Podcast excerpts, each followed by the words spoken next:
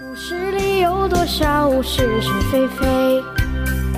故事里有多少非非是是？《侍卫官杂技》，作者宋乔，由事了播讲。说不是就不是，是也不是。故事里的事，官邸今天晚上连夜举行会议，由张群报告这几天来政协会议进展的情形。先生的心情大概不坏，只看他不时笑出声来就可以知道了。张群的口才不错，有条有理的把谈判的进展情形报告出来。听取了张群的报告后，先生便问大家说：“你们有什么意见没有啊？”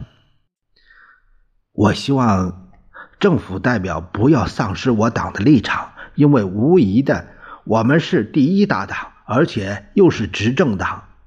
陈立夫先说。关于这点，我一直遵照主席的指示的。张群答复的十分干脆。在会议场上，我们不必做任何让步，因为我们对于在战场上消灭敌人是有充分把握的。陈诚在说话时拼命表明他的军人身份。我相信，对于我们在会议上应该采取的立场和态度。越军随时都向我请示，所以不至于有什么问题。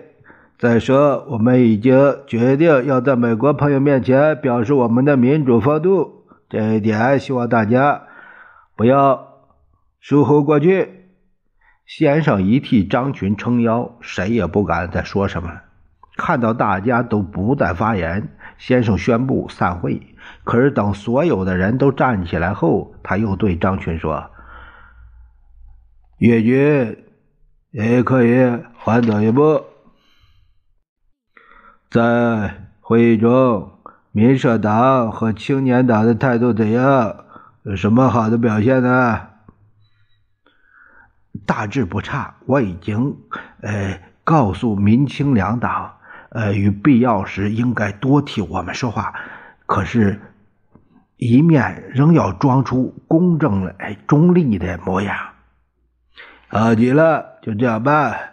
先生连点了几下头。对了，应该送一点经费给你们两个游党，他们怪寒酸的。先生顺手在写字台上写了一张便条，提起毛笔在上面歪歪斜斜的写了十几个字，把这个条子交给红军。至于应该拨给他们多少款，你和红军可以斟酌而办。先生把便条交给了张群。呃，我觉得不必给他们太多的钱，因为他们这些人总是欲取欲求啊，以后还得时常照顾他们。张群知道怎样来迎合先生的心理，叫着办好了。先生很高兴的神气，为了实现民主，这个钱是不能不花的。张群连声称是，接着就辞退出去。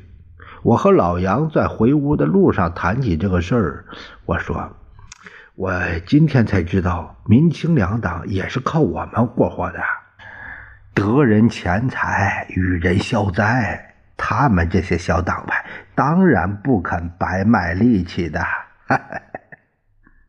老杨笑着说：“故事里的事，说不是就不是，是